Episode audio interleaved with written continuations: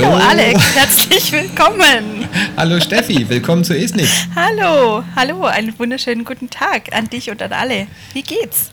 Ah, ja, letztens war irgendwie, kann es sein, Siebenschläfer? Nee, nicht Siebenschläfer, Eisheilige. Ja. Gruseliges also Wetter. schon wieder ein paar, ist schon wieder, ist ja schon wieder eine Weile her. Ja, also schon. Anfang des Monats. Ja, schon, aber sieben Wochen danach ist schlechtes ja. Wetter und schau mal raus. Also wenn ich rausschaue, sehe ich blauen Himmel und Sonne. Okay. Bei uns ja, ist damit tatsächlich ist äh, ganz arg großartiges Frühsommerwetter. Na super, äh, mit, damit ist die aktuelle ähm, Folge ist nichts dann schon wieder beendet. Einen schönen Tag, stay hungry. Nein, Scherz. Scherz. Nein, Scherz. Nein, bei uns ist wunderbar, auf jeden Fall. Okay. So schön, dass die Kinder draußen sind und ähm, ich in Ruhe mit dir Kaffee trinken kann und mich über Dysphagie unterhalten kann. Oh ja, das ist schön. Ich meine, das ist ja auch der Grund, warum wir hier sitzen. Absolut. Was beschäftigt dich dysphagiologisch? Was ist was, was ist gerade bei dir ähm, so in deinem, also mal neben dem Alltagsgeschäft und so? Gibt es Oh, was, was dich gerade so. Ja, also das, wir wollten ja eigentlich nie so über die ähm, SARS-Covid-Geschichte reden und wir wollten das eigentlich ja auch nie so thematisieren, obwohl uns das letztes Mal ja schon nicht wirklich gelungen ist. Ähm, dadurch, wir haben ja ein Ich glaub, bisschen über. ja, ich glaube, es gelingt einem tatsächlich gerade auch nicht, weil das Genau. einfach so ähm, präsent ist, ja. Ja. Aber Entschuldigung, ich wollte dich nicht unterbrechen. Aber das ist tatsächlich irgendwie auch der Hintergrund für eine Sache, die mich dysphagiologisch so ein bisschen beschäftigt. Ähm, ich gebe ja Fortbildung und das ist bei dir ja auch, wird wahrscheinlich ähnlich sein. Und es sind natürlich jetzt eine ganze Menge Fortbildungen ausgefallen, gerade so Dysphagie-Basiskurs oder ähm, auch Sachen in, in Bezug auf das Trachealkanülenmanagement. Und es kommen ständig diese Anfragen, können wir das nicht online machen? Können wir nicht irgendwie eine riesige, ähm, einen riesigen Zoom-Chat aufmachen und dann machen wir die Fortbildung online? Und am Anfang ist es mir irgendwie schwer gefallen, Argumente zu finden, um zu sagen, na, das finde ich eigentlich keine so schöne Idee. Einmal, weil meine Webcam im Schlafzimmer steht und ich eigentlich wenig Lust habe, ähm, immer mein Zimmer umzuräumen, damit ich äh, ein, ein, ein Videochat oder ein Webinar machen kann. Du kannst Was dir aber bei Zoom virtuelle Hintergründe. Ist, bei vielen Ähm. Anfragen sowas wie Du kannst dir bei Zoom virtuelle Hintergründe einblenden. Oh. Dann sieht man weder dein Schlafzimmer noch sonst irgendwas. Okay. Ja, aber das ist nur ein kleines Argument. Ich glaube, Mhm. Du kannst dich quasi, du könntest dich in so einen riesigen, in so einen riesigen ähm, Pharynx mit integrieren quasi. Dann gibst du eine Fortbildung und sitzenderweise vom Ort des Geschehens. Das ist cool. quasi. Ja. Darf ich präsentiere Live vom ja, Live vom genau. Ort des Also ich meine, Geschehens. es wäre auf jeden Fall mal interessant, um die anatomischen Landmarken irgendwie klar zu machen. Ja, okay. Nein, okay, Entschuldigung. Nee, aber also ich, ich glaube, dass, Nein. dass Nein, das. Trachealkanülenmanagement und Dysphagie irgendwie nicht so unbedingt ideale Themen für eine Online-Fortbildung oder für ein Webinar oder so sind, weil mir gerade bei, wobei das eigentlich nicht mal nur die Dysphagiolo betrifft, Dysphagiologie betrifft, mir, mir fehlt halt bei Fortbildungen online sowas wie Netzwerken, wie sich in der Pause unterhalten, wie austauschen, irgendwie, hey, wie machten ihr das? Und das kann so ein Chat, der irgendwie nebenbei in GoToWebinar läuft, kann das eigentlich nicht ersetzen. Das, nee. Das, Und das beschäftigt mich ein bisschen, wie man das macht, ähm, dass die Leute trotzdem jetzt irgendwie ihre Fortbildung bekommen. Aber also aus meiner Sicht, glaube ich, gibt es keine große andere Möglichkeit, als zu warten, bis das alles wieder möglich wird. Wie ist das bei dir? Also, ja, ich, also ich verstehe deine Punkte, ich weiß, was du meinst. Und ich glaube, und da haben wir uns ja auch schon mal drüber unterhalten, so grundsätzlich dieses Thema digitale Medien und so weiter. Ich glaube, es ist einfach ganz arg wichtig, die Ziele zu definieren. Was, was möchte ich mit, dem, mit der Veranstaltung erreichen und was sind die Inhalte, die ich vermitteln will.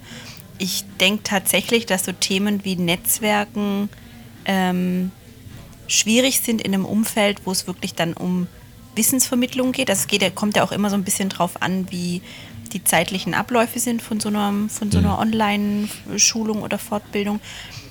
Wenn man da so einen gewissen Freiraum hat für solche Chats, wo dann auch jeder mal irgendwie was sagen kann, dann kann man das bestimmt auch schon mal machen. Ähm, wobei das natürlich deutlich schwieriger ist. Also es wenn mehrere vor allem irgendwie jetzt auch gleichzeitig in so einer, in so einer Fortbildung sitzen oder in so einem Webinar sitzen, dann ist es natürlich wahnsinnig schwierig, da Ordnung zu schaffen, dass ähm, ja, jeder zu Wort, zu Wort kommt und so weiter. Ja. Ähm, ich unterrichte ja gerade relativ viel online oder ausschließlich online. Das geht schon, aber ist natürlich auch nochmal eine andere Kohorte, weil sich natürlich die Studierenden kennen. Ich kenne die Studierenden, da sind jetzt diese Netzwerkgedanken nicht so wichtig und nicht so relevant. Mhm. Ähm, da geht es schon auch mit so Fragen und mit so, ähm, ja, mit diesem Interaktiven, aber worauf du, glaube ich, raus willst, ist so diese ganzen kleinen Seitengespräche und diese Nebenerzählstränge, wo sich dann auch irgendwelche Diskussionen entspinnen und wo man dann vielleicht nochmal den Fokus ein bisschen anders legt, wie man es ursprünglich geplant hat, ähm, einfach weil der Bedarf gerade da ist. Und das, ja. dieses Gespür für diese Gruppe oder diese Dynamik einer Gruppe irgendwie überhaupt entstehen zu lassen, ich glaube, das ist online tatsächlich wirklich schwierig. Das ist, glaube ich, deutlich einfacher in einer Präsenzveranstaltung. Mhm. Ja, das glaube ich tatsächlich auch. Ähm, aber nichtsdestotrotz denke ich durchaus, dass es Inhalte gibt, die sich auch über Online-Formate vermitteln lassen. Aber man muss es, glaube ich, gut selektieren und gut auswählen. Auf, also was, was sind gerade, also was sind grundsätzlich Themen, die relevant sind, auf die es ankommt und wie kann man die auch vermitteln. Also ich denke auch, wenn es um so ganz praktische Dinge geht, irgendwelche Hands-on-Geschichten, jetzt gerade bei dir in den Fies-Kursen, ähm, das ist natürlich nee. undenkbar. Ne? So, ja, ja. Da müssen wir nicht ja. drüber reden. Oder irgendwelche, ja, wirklich Trachealkanülenmanagement oder was auch immer. Äh, aber so die, die Grundlagen, also so dafür, dieses, dieses theoretische Wissen, hm. könnte ich mir durchaus vorstellen, dass das online zu vermitteln ist. Aber so, also da muss man sich dann überlegen, ist es dann sinnvoll, das quasi live zu machen oder macht es dann nicht Sinn, irgendwie das aufzuzeichnen, die Inhalte sich angucken zu lassen hm. und dann irgendwie nochmal eine Fragenrunde dazu zu stellen oder so. Also da, mhm. was, was, mhm. was auch immer das da für Formen gibt. Ähm, ja. Es ist schon spannend auf jeden Fall, die Zeit gerade, das muss ich schon auch sagen. Auf, und interessanterweise beschäftige ich mich mit dem Thema Fortbildung gerade auch so ein bisschen. Oh. Auch aus dieser Referentensicht ein Stück weit. Also auch dieses, äh, ja, ziemlich ähnlich sogar, dieses, was, was gehört denn eigentlich in eine gute Fortbildung rein? Und ähm, also was erwarten denn Teilnehmer von einer Fortbildung? Was würde ich als Teilnehmer von einer Fortbildung erwarten? Also sowohl aus Referentensicht als auch als Teilnehmersicht, aus Teilnehmersicht. Gerade auch wenn es um diese Interdisziplinarität geht und man irgendwelche ähm, Teilnehmer hat, die aus verschiedenen Berufsgruppen stammen. Jetzt nicht nur Sprachtherapeuten, sondern auch Ärzte, Ärzte dabei, andere Therapeuten, Pflegekräfte und so weiter. Mhm. Und ähm, ja, ganz grundsätzlich, also unabhängig davon, ob das jetzt online oder Präsenzveranstaltungen sind, ähm, ja, was, was gehört da eigentlich rein? Weil man will ja auch nicht irgendwie zum 100. Mal äh, Dinge erzählen, wo man den Eindruck hat, das wissen schon alle, kennen alle und verbraucht wahnsinnig viel Zeit, um alle auf den gleichen Stand zu bringen, wenn das offensichtlich ist. Aber ich habe jetzt auch ganz oft den Eindruck gewonnen und die Erfahrung gemacht, dass dieses vermeintliche Denken, dass alle ohnehin auf dem gleichen Stand sind, einfach seltenst der Realität entspricht. Ja, ja, oh ja. Und ähm, dass es durchaus Sinn macht, sich nochmal, also dieses, diese Zeit zu investieren am Anfang, um klar zu definieren, von was sprechen wir überhaupt, wenn wir über ein hm. bestimmtes Thema sprechen. Und ähm, ja, ich, ich tue mich da ein bisschen schwer damit. Ähm, zum einen, wenn es darum geht, eigene Fortbildungen zu konzipieren, weil ich es natürlich auch für die Teilnehmer so effekt, also effektiv und, und sinnvoll wie möglich gestalten möchte. Worin ich mich aber auch schwer tue, ist, wenn ich Vorträge oder Veranstaltungen sehe von Referenten, die ich tatsächlich suboptimal finde. Mhm. Und ähm, wo zum Beispiel ich mich um 20 Jahre zurückversetzt fühle, was die Wissensvermittlung angeht. Oder wo einfach diese diese ja, Wissenschaft, was heißt wissenschaftlichen Kriterien, wo nicht klar ist, wo kommen die Informationen her, die da vermittelt werden. Ja, Wenn ja. keine Quellen angegeben sind und so Phrasen einfach als Realität und als Wahrheiten ähm, dargestellt werden, das finde ich schon auch schwierig als, also aus der Teilnehmerperspektive, wie ich damit umgehen soll. Ja.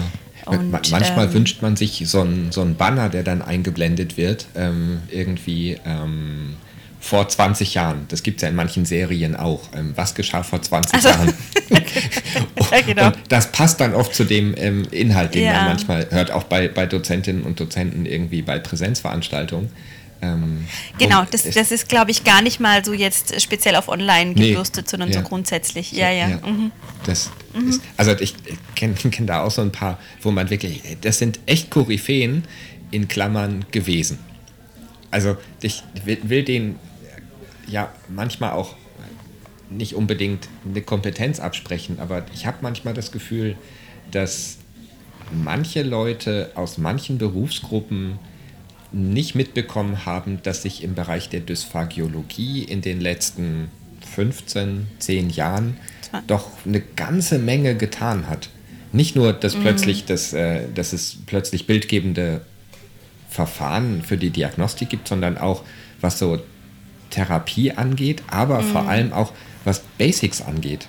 Mhm. Dass ähm, mhm.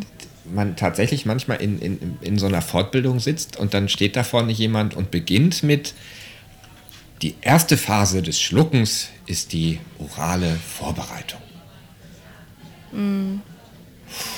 Ja, und ich, ja, ich möchte es auch gar nicht so per se irgendwie jetzt schlecht reden. Also ich denke, da gibt es ja schon ganz viele Aspekte, die berücksichtigt werden müssen, aber es geht ja auch um so Sprachliches und um Weitervermittlung und ähm, ich habe natürlich auch den Anspruch an mich selber und es ist natürlich wahnsinnig anstrengend, alle, also jedes Mal zu schauen, ist denn das, was ich jetzt irgendwie in meiner Fortbildung drin habe, noch aktuell oder nicht? Und ich glaube, es mhm. ist auch unmöglich, wirklich immer das ganz Aktuellste alles zu integrieren und einzuarbeiten, weil das einfach wahnsinnig schwierig, zeitaufwendig und komplex ist und einfach auch die Zeit vielleicht ein Stück weit fehlt, ähm, was die Vorbereitung angeht, aber auch einfach dieses, ähm, das dann auch zu vermitteln, ein mhm. Stück weit. Mhm.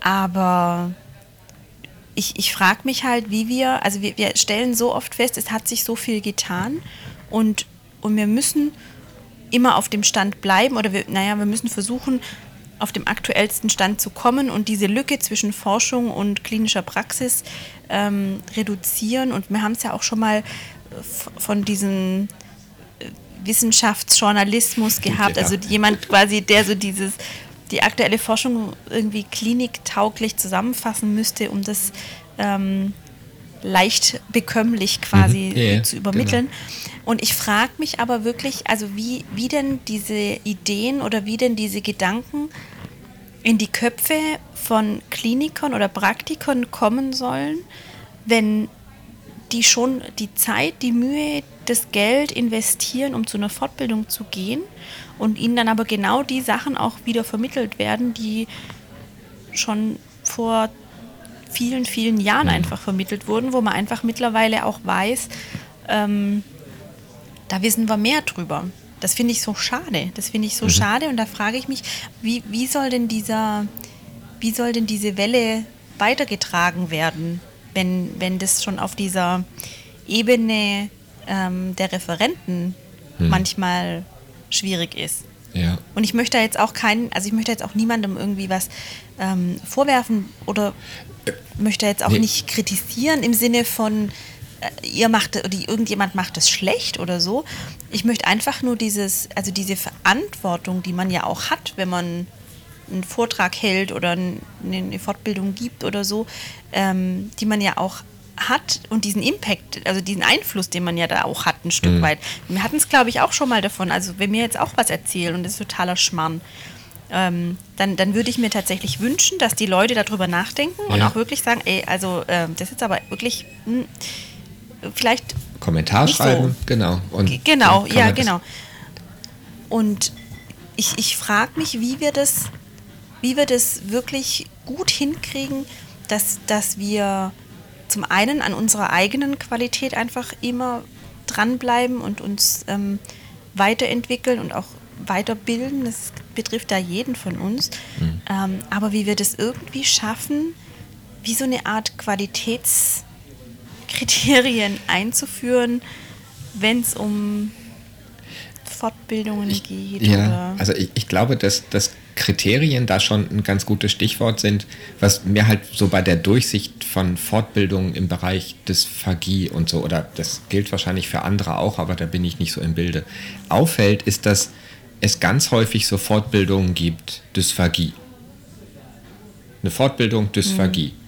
Und eigentlich ist doch eine, eine, Einteilung irgendwie Einführung in die Dysphagie ähm, ein, oder Dysphagie für Profis oder Dysphagie für fortgeschrittene Profis, dass man eher bei Fortbildung eine, eine Zielgruppe etwas genauer beschreibt, dass man halt irgendwie sagt, okay, hier gibt es die Basics, hier geht es um mhm. den Schluckakt, be beteiligte ähm, Funktionen, was ist wichtig, was ist überhaupt ein Schluckakt, ähm, dann gibt es so vertiefende, wäre es schön, wenn es vertiefende Seminare gäbe, irgendwie, wie löst der Reflex aus, warum ist der Reflex so wichtig, ähm, dann vielleicht eine Fortbildung. Ähm, gibt es überhaupt einen Reflex? Gibt es überhaupt, gibt's überhaupt einen Reflex?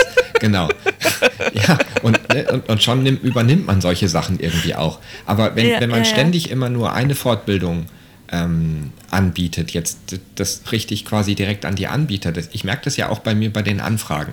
Was bestenfalls mal kommt, ist irgendwie, kannst du eine Fortbildung Dysphagie machen? Ja, schon, aber für wen? Ja, ja, Dysphagie. Ja, aber für wen genau? Das, die Frage ist oft nicht zu beantworten. Das daran nicht, wenn man sagt, mhm. irgendwie, wir, wir, machen mal einen Update ähm, Dysphagie, also mhm. hier wirklich aktuelle Studien, da meldet sich keiner an. Oder nur fünf mhm. Leute. Das, das wollte ich gerade sagen. Also ich, ich glaube schon, dass es diesen, diese, diese von den Anbietern, also dass es da schon eine größere Variabilität gibt und dass es da schon auch wirklich Themen gibt, die sich speziell mit, also natürlich ganz, ganz, ganz wenig, aber dass es jetzt auch zunimmt, die sich mit verschiedenen ähm, Gerätschaften auseinandersetzen, mit bestimmten Themen, mit bestimmten, mhm. was weiß ich, Stimulationstechniken, also Elektrostimulation, ähm, Neurostimulationsgeschichten. Also ja. ich glaube, da gibt es schon auch so sehr spezifische Fortbildungen oder so ganz grundlegende Sachen. Ähm, aber so wie du sagst, dieses, was, was erwarten denn die Teilnehmer von so einer Fortbildung? Und geht es darum, sich auf den neuesten Stand zu bringen? Haben sie Angst, wenn da viel äh, Wissenschaft drinsteckt, dass es dann nicht praxisrelevant ist? Das ist wirklich was, wo ähm, und, und ich kann da wirklich jeden Praktiker verstehen, der sagt, naja, ich gehe doch nicht zu einer Fortbildung, kriege da eine Million Studien um den Kopf ähm, oder an den Kopf geworfen und, und habe aber keine Handlungsempfehlungen, die ich direkt mhm. ähm, ableiten kann für mich, für meinen mhm. Alltag. Weil worum geht es ja. mir in meinem Alltag? Das kann ich total nachvollziehen. Aber auf der anderen Seite, was ich nicht nachvollziehen kann, und da sind wir auch wieder, da haben wir auch schon, glaube ich, öfters drüber gesprochen, ist so diese Erwartungshaltung, ähm, über eine Fortbildung ein Kochrezept an die Hand zu kriegen oder eben eine, ähm, ja, eine Schritt-für-Schritt-Anleitung, wie ich jetzt mit jedem Patient umgehen soll. Mhm. Und da wissen wir ja einfach mittlerweile auch, dass das nicht geht. Das gibt es einfach nicht. Und was mich da wirklich auch erstaunt, ist, dass es, also wenn es auch um Rückmeldungen geht von, von Fortbildungen, ähm, ich, ich komme ja nun auch aus dem klinischen Teil und aus dem klinischen mhm. Bereich und versuche immer, egal welches Thema ich referiere, diesen klinischen Bezug herzustellen. Und auch immer diese, dieses kritische Denken anzuregen. Und das dann, weiß ich aus eigener Erfahrung, dass du das machst, ja. Ich war mal auf einer Fortbildung. Ja, ich versuche. Ja. Ich, ich, vers, ich versuch's, ich versuch's zumindest, mhm. genau. Und wo ich dann, aber dieses, die Kochrezepte, die gibt es einfach nicht. Punkt. So, es gibt, es gibt so vielleicht ähm, so, so schrittweise ähm, na, an, na, nicht Anleitungen, aber so Denkschritte, ähm, die man vielleicht ähm, abarbeiten kann, aber die man eben individuell auf die Patienten anpassen ja. kann. Aber wenn dann so Rückmeldungen kommen wie, naja, war ganz nett, aber ich konnte da jetzt keinen, also für mich nicht relevant, weil als Praktiker, Praktiker kann ich da nichts daraus ziehen für meinen klinischen Alltag. wo ich dann auch denke, naja, aber was, was, was sind denn die Erwartungen an so eine, mhm. an so eine Veranstaltung? Also ich meine, wenn ich, wenn ich ähm, Hinweise gebe zu, was können wir in einer klinischen Schluckuntersuchung oder Schluckfunktionsuntersuchung, ähm, auch da versuche ich mein Wording tatsächlich anzupassen und nicht mehr klinische Schluckuntersuchung zu sagen, sondern klinische Schluckfunktionsuntersuchung oder klinische Untersuchung der Schluckfunktion, einfach damit das Wort das repräsentiert, was die Untersuchung leisten ja. kann. Mhm. Ähm, und ich also habe es noch nicht so sehr automatisiert, aber ich bemühe mich tatsächlich, versuche das immer wieder anzupassen auch. Und das ist, da hat man es, glaube ich, auch schon mal davon. Das ist auch nicht leicht. Das ist auch wirklich aktive Arbeit. Das, dieses nicht einfach nur, weil man es mal so gelernt hat, das dann für immer und ewig so zu verinnerlichen, sondern wirklich immer zu hinterfragen, okay, stimmt es denn, was ich da so mache, mit dem überein, was ich da überhaupt ähm, hm. dazu weiß und wie ich es auch nenne. Ähm, und ja, wenn ich, wenn ich in der Fortbildung sage, was ich damit aussagen kann und was nicht und welche Diagnosen oder welche, dass ich keine Diagnosen ableiten kann aus einer ähm, KSO, allenfalls Verdachtsdiagnosen und Hypothesen ableiten kann und so weiter, dann frage ich mich schon auch, ja, was ist daran nicht praxisrelevant? Hm. Also ja. denken naja, muss man natürlich noch ein Stück weit selber, aber, aber das, es steht das, das am Ende nicht, mich, dass du dir einen Handschuh anziehen sollst, ein Glas Eiswasser holen sollst und erst den linken oberen Quadranten mit deinem Finger massierst. Ja, genau. Das sagst du nicht. Ja. Und dann damit nee, bist du nicht praxisrelevant. Ja, wahrscheinlich. Und, und deswegen finde ich es total spannend. Mm, also das hat für mich so eine, Dyna so eine ganz eigene Dynamik und ich finde es wirklich spannend. Und es ist ja auch nicht auch da kann man nicht pauschalisieren, wie man eigentlich nie irgendwie pauschalisieren kann. Aber das wird mich wirklich interessieren, vielleicht auch von den Hörern und Hörerinnen mal ein Feedback zu kriegen. Was sind denn Kriterien, die einem wichtig sind an der Fortbildung?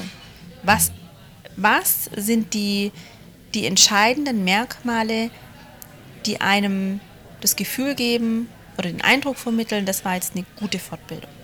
Hm oder das war eine Fortbildung, wo ich vielleicht nicht nochmal unbedingt hingehen müsste oder so. Und auf der anderen Seite als Referent oder als Dozent auch dieses, was möchte ich denn meinen Teilnehmern vermitteln und wie baue ich das ähm, didaktisch und wissenschaftlich so auf, dass es so gut es geht eine ja, umfängliche und aktuelle ein Wissen vermittelt, aber eben auch praxisrelevant ist. Mhm. Es schließt sich ja nicht aus. Nee, eigentlich das nicht. Ganz im Gegenteil. Ja. Das, das irgendwie, das, was man, am, was ich persönlich, wenn ich auf einer Fortbildung bin, am ehesten möchte, ist das, diesen Werkzeugkoffer, den ich quasi im, im Hinterkopf mhm. habe. Also diese riesige Schatztruhe an Informationen und an verknüpften ähm, Wissenseinheiten, dass ich den erweitere oder dass ich die erweitere, dass ich irgendwie eine größere mhm. Truhe brauche, in der ganz viele Sachen miteinander verknüpft sind, die mir dann sagen, ah, da ähm, in die Richtung kannst du nochmal nachdenken oder ähm, da mhm. ist irgendwie, da gibt es aktuelle Forschung, Hirnstamm ist vielleicht relevant, dass so Schlagwörter, irgend so, eher so Hashtags gespeichert mhm. sind, die aber miteinander verknüpft sind in irgendeiner ähm, in irgendeinem so Flowchart ja. und dass ich jetzt nicht irgendwie oben meinen Patienten reinschmeiße und am Ende kriege ich äh, einen Mann nehme, Rezept von Dr. Oetker, sondern ähm, dass diese Schatztruhe mir hilft, mich zu erinnern an bestimmte typische Abläufe oder an Möglichkeiten, an Optionen oder an Dinge, ähm, mm. wo ich vielleicht nochmal nachforschen müsste. Ja, das, ja. Das, ne, ich mag deinen Begriff, Entschuldigung, ja, ich mag deinen Begriff der Fortbildungshashtags, das finde ich super.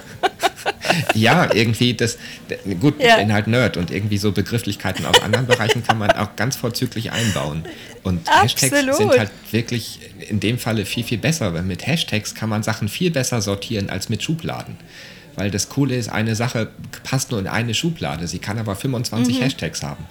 Und ähm, mhm. wenn, wenn man Notizen schon besser über Hashtags sortieren kann, warum sollte man dann Wissen nicht auch besser über Hashtags sortieren? Das finde ich einen super spannenden Ansatz. Das finde ich echt eine, eine, super tolle Idee, ähm, dass man wegkommt von dem. Also es hat ja, es hat ja auch was mit mit diesem, ich will nicht sagen Generationswechsel zu tun, aber mit diesem, naja, Denkgenerationswechsel vielleicht. Mhm. Weg vom Schubladendenken hin zum Hashtag-Denken, weil das die Verknüpfung ja. einfach nochmal ganz anders darstellt, weil ich da natürlich jedem Begriff verschiedene oder jeder, jedem Fact, jedem, jedem Leitsatz, jeder was auch immer Information tatsächlich verschiedene Hashtags geben kann, die ich dann sortieren kann genau. und unter jedem Hashtag dann noch ganz viel unterschiedliche Informationen sortieren genau. kann. Und, und, wenn du nur mhm. Schubladen oder nur, nur ein ähm, einfaches Ablaufdiagramm, so ein, so ein. Pfad hättest, dann käme halt irgendwann eine Frage innerhalb deines Pfades, kann der Patient schlucken, ja oder nein? Ähm, mhm. Nein, Nasensonde, ja, Essen bestellen. Aber das ist mhm. zu einfach. Und viel schlauer wäre es mhm. ja, wenn man irgendwie die Fragestellung hätte, Hashtag Reflextriggerung, ist da was? Oder Hashtag wie oft? Hashtag Hashtag, gibt es überhaupt eine Hashtag, welchen Begriff können wir statt Reflextriggerung besser ja, genau. verwenden? Oder, ja, das, ähm, und dass dann quasi ja, ja. durch diese Schatztruhe ganz, ganz viele andere Begriffe aufpoppen und meine therapeutische Aufgabe ist es dann zu entscheiden, relevant, relevant, nicht relevant, nicht relevant, nicht relevant, aber am ja. Ende habe ich dann für den Patienten ein individuelles ja. Flussdiagramm, das halt aus ganz vielen Hashtags besteht, aber ist ja wurscht. Ja. Aber es ist dann eben individuell für die Situation und es ist nicht, ja, aber der Filbrand hat da mal gestanden und gesagt, ähm, ich muss eine Fes machen. Ja. Das, Natürlich würde ich das grundsätzlich immer sagen, aber es gibt ja Häuser, da gibt es keine Fes, ja dann ist mhm. Hashtag selber machen angesagt. Irgendwie sowas. Also ja, aber auch mit, auch mit Face. Ne? Es geht ja auch um die Durchführung und um die Interpretation. Es geht ja um ja, alles. Genau. Dass es nicht immer diesen einen Weg gibt. Ne? Also klar, ja. ich, es gibt natürlich Standards und Standards sind ja auch dafür da, um ähm, Entscheidungshilfen zu bieten, Vergleichbarkeit zu verbessern und so weiter. Aber trotzdem muss man ja die individuelle Situation immer mit berücksichtigen. Ich, ich, das finde ich super. Das ist mein, mein Lern. Ähm, Outcome des Tages auf jeden Fall. Vielleicht sogar der Woche. Vielleicht sogar der Woche. Finde ich einen super, super spannenden Ansatz, das wirklich auch so dreidimensional zu sehen oder sogar noch, noch, noch mehr. Ähm, bei, bei einer komplexer zum Beispiel. Eigentlich. Du siehst irgendwie ja, ja, Penetration klar. und dann hast du, wenn du so ein Flussdiagramm hast, hast du Penetration, ja oder nein. Wenn ja, du in Klammern gut bist, nimmst du noch die ähm, PA-Skala dazu und dann hast du zumindest irgendwie einen Zahlenwert. Aber der sagt dir gar nichts. Und wenn du irgendwie ja. sagst, Hashtag Penetration und dann poppt in deinem Hinterkopf quasi auf, was Penetration ja. bedeutet, was können mögliche Ursachen sein, ähm, wann ist sie schlimm, ähm, ist überhaupt schlimm und ähm, ist Penetration nicht auch vielleicht kombiniert mit Leaking oder ähm, verknüpft mit pff, das Wetter war schlecht mit irgendwelchen anderen Hashtags, ähm, ja. wo du dann quasi gezwungen bist, noch mal ein bisschen mehr zu überlegen und dann hast du ja. aber ein runderes Bild als einfach nur so einen zweidimensionalen Ablauf, der dir am Ende pff, auch nicht so viel sagt. Wenn, du es ja. lernst, ist so ein Muster super. Ähm, da ist Penetration, Absolut. nächste Konsistenz ja. brauchen wir nicht. Aber irgendwann, und damit schließt sich so ein bisschen der Kreis, ist es nicht besser, wenn man bei Fortbildung auch sagt, das ist für Anfänger, das ist für Semi-Profis, das ist für Profis oder auch da sagt, nicht solche Stufen, sondern ähm, eher hm. Hashtags. Dass man auch da versucht, über ähm, solche ähm, Verknüpfungen eher Informationen in einer Reihe von mehreren Fortbildungen oder in einer Reihe von, von Themen zusammenzuknüpfen. Mm. Und ja. diejenigen, die ganz am Anfang stehen, haben halt wenig Verknüpfungen zu irgendeinem Thema. Aber je häufiger und je intensiver man sich auch mit fortgeschritteneren Inhalten beschäftigt, wie auch immer. Das können dann ja auch gerne irgendwelche Journal Clubs sein, die, die man tatsächlich ganz vorzüglich, die Hochschule ähm, Bochum hat das ganz wunderbar bewiesen, auch über Twitter machen kann zum Beispiel. Ähm, so erweitert man dann sein, sein, seine Schatztruhe an Verknüpfungen. Das wäre, glaube ich, eine Sache, die mir sowohl als Logopäden als auch ganz besonders als Nerd richtig Spaß machen würde. Mm. Ja, das finde ich, find ich total spannend. Und das, glaube ich, betrifft natürlich auch uns als Sprachtherapeuten, aber gerade vor allem auch diese, dieses interdisziplinäre ähm, Arbeiten mit anderen Berufsgruppen, die Schnittstellen. Und ich glaube, dass es schon auch wichtig ist, da immer ins Gespräch zu gehen und auch wirklich, vielleicht muss man auch einfach zeigen, ähm, ja, dass, dass wir einfach weiter sind wie 1980 irgendwie hm. mittlerweile. Ja. ja. Die Schwierigkeit ist natürlich auch, ähm, dass die Mediziner das nicht per se halt im Studium auch so lernen. Ne? Also es ist auch immer auf die individuelle, das individuelle Engagement und den Arbeitsplatz irgendwie hin ausgerichtet, ja. ähm, wer jetzt da bereit ist, sich weiterzuentwickeln, sich zu spezialisieren vielleicht und so weiter. Und die wahrscheinlich, das immer wieder bei diesen, bei diesen drei Säulen, von denen wir es auch schon mal hatten, mit ähm, Klinik, Forschung und Ausbildung, also dass es schon bei der Ausbildung anfängt oder beim Studium, welche, auf welchem Fundament basiert denn die Ausbildung mhm. oder auf welchem Fundament ähm, ja, ist denn das weitere berufliche Leben und die Denkweise auch ausgerichtet. Ich finde, dass da die Art zu denken schon maßgeblich in der Ausbildung oder im Studium einfach mit beeinflusst wird. Und das ist ein mhm. Unterschied, ob ich gesagt kriege, das ist so und fertig oder ob ich gesagt kriege, im Moment ist das unser Wissensstand. Mal schauen, wie es in fünf Jahren ausschaut. Ja, und Ihr müsst halt Gruppe, immer bei der Gruppe 1 kommt die Frage, kann der schlucken, ja oder nein? Und bei der Gruppe 2 kommt die Frage, wie können wir den ernähren? Was ja, ja von der Fragestellung schon sehr unterschiedliche ähm, Formulierungen sind, aber die einen, die halt, es ist zumindest mein Eindruck, wenn man jetzt irgendwie so im interdisziplinären Team, egal ob jetzt ähm, Ärzte beteiligt sind oder nicht. Ähm, es kommt entweder kommt die Frage, kann der schlucken, ja oder nein, und dann ist die Frage pff, blöd. Irgendwie schon. Oder genau. irgendwie bestimmt schon. Ähm, und die viel relevantere ja. Frage, die eigentlich ja auch bei dem ersten dahinter steckt, aber die mm. das Gehirn irgendwie nicht in der Lage war zu formulieren, weil ähm, die Hintergrundinformationen fehlen oder ähm, die, die Auseinandersetzung mit dem Patienten oder ganz, ganz viele Gründe. Ähm, manchmal kann es ja auch sein, dass dann der Arzt diese Frage stellt, finde ich auch völlig in Ordnung. Und mehr muss der gar nicht wissen. Der soll einfach genau, seinen Arzt machen. Ja, Dafür bin ich ja, ja, da. Ist ja ganz vorzüglich. Ähm, er soll nur aufhören, diese blöde Frage zu stellen. Ähm, aber letztlich ist es egal, weil meine Antwort ist dann nicht ja oder nein, sondern meine Antwort ist irgendwie, ähm, ich schaue nach und dann kann ich sagen, wie man den ernähren kann, welche Alternativen wir brauchen und ich weiß, was ich in der Therapie machen kann, um die Ernährungssituation, den Schluckakt, die Quality of Life zu verbessern. Ähm, aber wenn man dann bei so einem Kongress oder bei einer Fortbildung nur mit solchen Ärzten zu tun hat, die die Frage stellen, kann der schlucken ja oder nein, dann ist es oft sinnvoll, wenn man ganz basale Informationen als Dozent rüberbringt. Ähm, nur dann trifft man irgendwie die fünf Leute, die wenig Hintergrundinformationen haben und die anderen hören nicht mehr zu. Weil wissen mhm. sie schon oder die denken, was erzählt der da über die orale Phase oder über ähm, den achten Hirnnerv oder so, weil sie es alle wissen. Und deswegen ist irgendwie diese Einteilung in, wir machen irgendwas über Dysphagie, zu gering. Wir machen irgendwas für Dysphagie. Anfänger, Fortgeschrittene, Vollprofis und Leute, die am Ball bleiben wollen. Irgendwie, das, das muss man, glaube ich, hm. mehr teilen. Ich habe keine also Ahnung. Also quasi ITZI für Fortbildungen. ja, genau. Ja, der ist Dysphagiologe Level 1. Und der hat schon irgendwie den höheren Tetan, oder wie heißt das bei dieser depperten ähm, Finanzgruppe? ähm, der hat irgendwie, weiß ich nicht, schon, der ist transzendiert.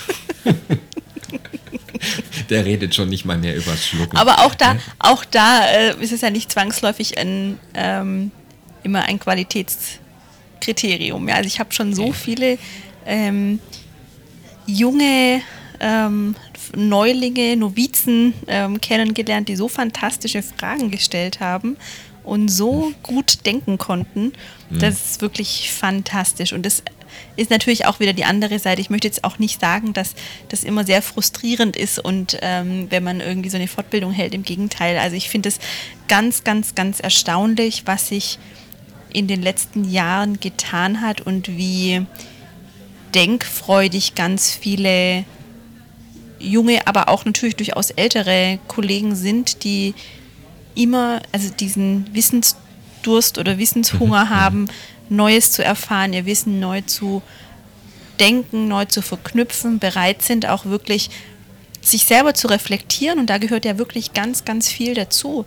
auch wirklich mhm. sich selber, ähm, ja, sich selber zu überdenken und vielleicht auch zu dem Schluss zu kommen, okay, hm, da kann ich vielleicht noch an dem einen oder anderen Präzisionsschräubchen oder Denkschräubchen drehen und ja. das habe ich vielleicht äh, in den letzten Jahren ein bisschen mit dem falschen Fokus gesehen oder kann ich jetzt auf jeden Fall nochmal neu denken und anders denken. Und das ist ja auch nicht, nicht schlimm, weil wenn man es nicht anders gelernt hat, ist es ja auch wahnsinnig schwierig.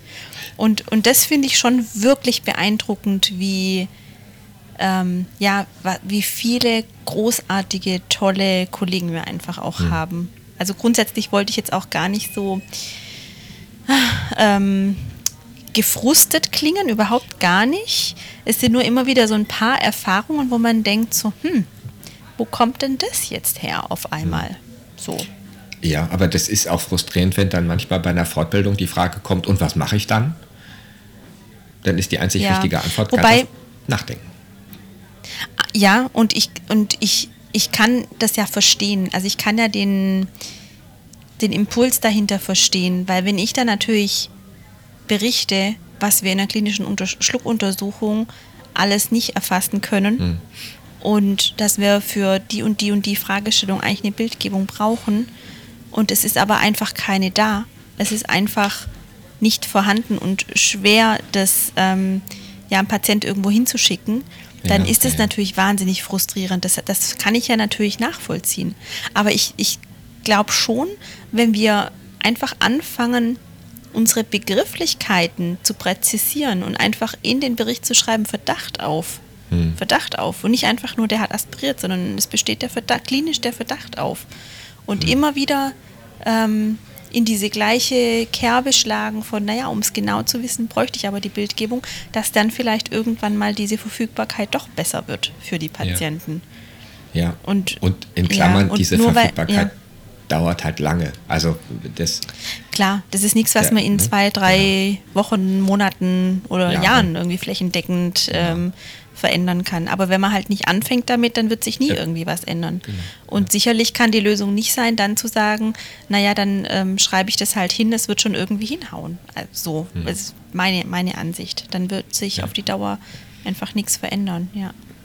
Und ich glaube, da müssen wir den, da müssen, ist unser Job, einfach da auch Klarheit zu schaffen, warum das hm. denn nicht geht in vielerlei Hinsicht, ja. Ja.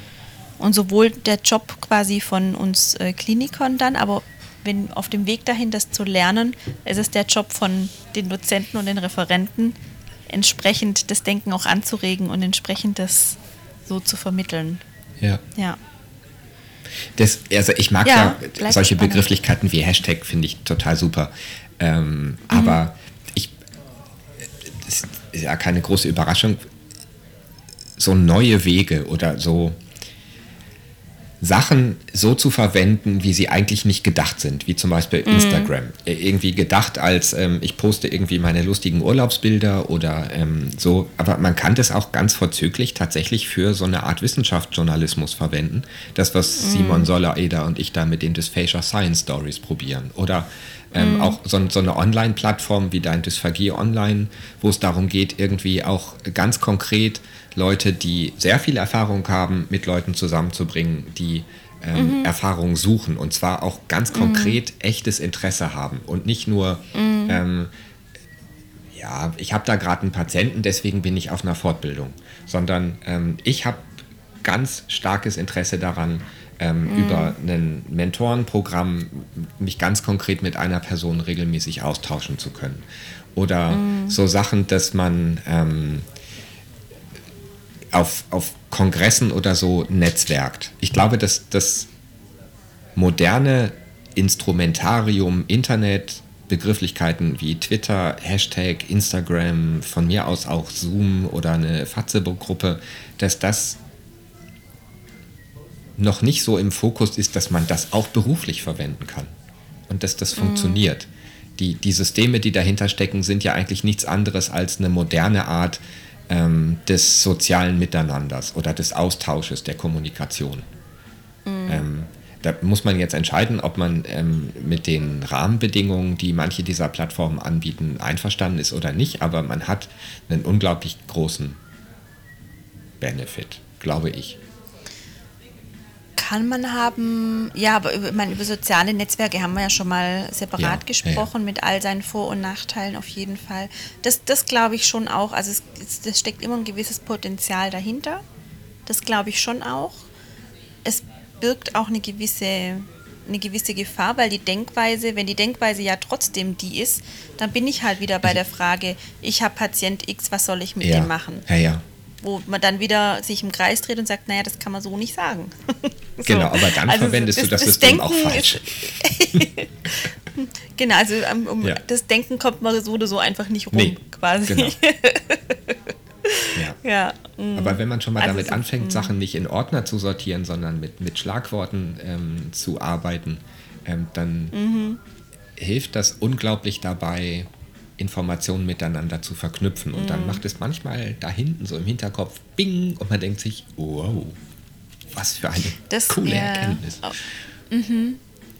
Das stimmt, das stimmt. Das finde ich, das finde ich wirklich ne, einen ganz spannenden Ansatz, ja, auf jeden Fall. Super. Ich werde jetzt anfangen äh, zu hashtaggen. Ja, genau. Und man sagt ja eh, man soll Leute nicht in Schublade, Schubladen packen. Und deswegen packe ich Genau. Leute lieber in Hashtags. Oder ich hänge Leuten Hashtags Etiketten. an. Ich schmücke sie mit Etiketten, Hashtags. Genau. Ja. Oh mein Gott. Wir, wir sollten, nee, wir sind auch durch, oder? War das? Wir sind durch, genau. Ich freue mich auf die Lieblings... Ich freue mich in den Kommentaren auf Lieblingsdysphagie-Hashtags. Oh ja. There is So no sieht's aus. reflex. Wir, wir, wir, wir ähm, genau, fluten jetzt die Hashtag-Welt mit Dysphagie-Hashtags. Ja, sehr schön. Ich freue mich. Super, wunderbar. Okay, wunderbar. Aber be be bevor wir mit dem Ganzen zu Ende Ja. kommen, ähm, ich weiß, es nervt, aber es sind noch vier Wochen Zeit ähm, für unseren Podcast-Contest. Beiträge einzurichten. Ah, stimmt, Gerne auch ja. verschlagwortet, gerne auch mit Hashtags. ähm, völlig in Ordnung. Die übernehmen wir gerne, sofern sie redaktionell relevant sind. Ähm, schickt uns, also ihr habt noch vier Wochen Zeit. Ähm, und ich kann euch sagen, ähm, ihr müsst euch ins Zeug legen, aber legt euch euch ins Zeug. auf jeden Fall. Wir freuen uns drauf.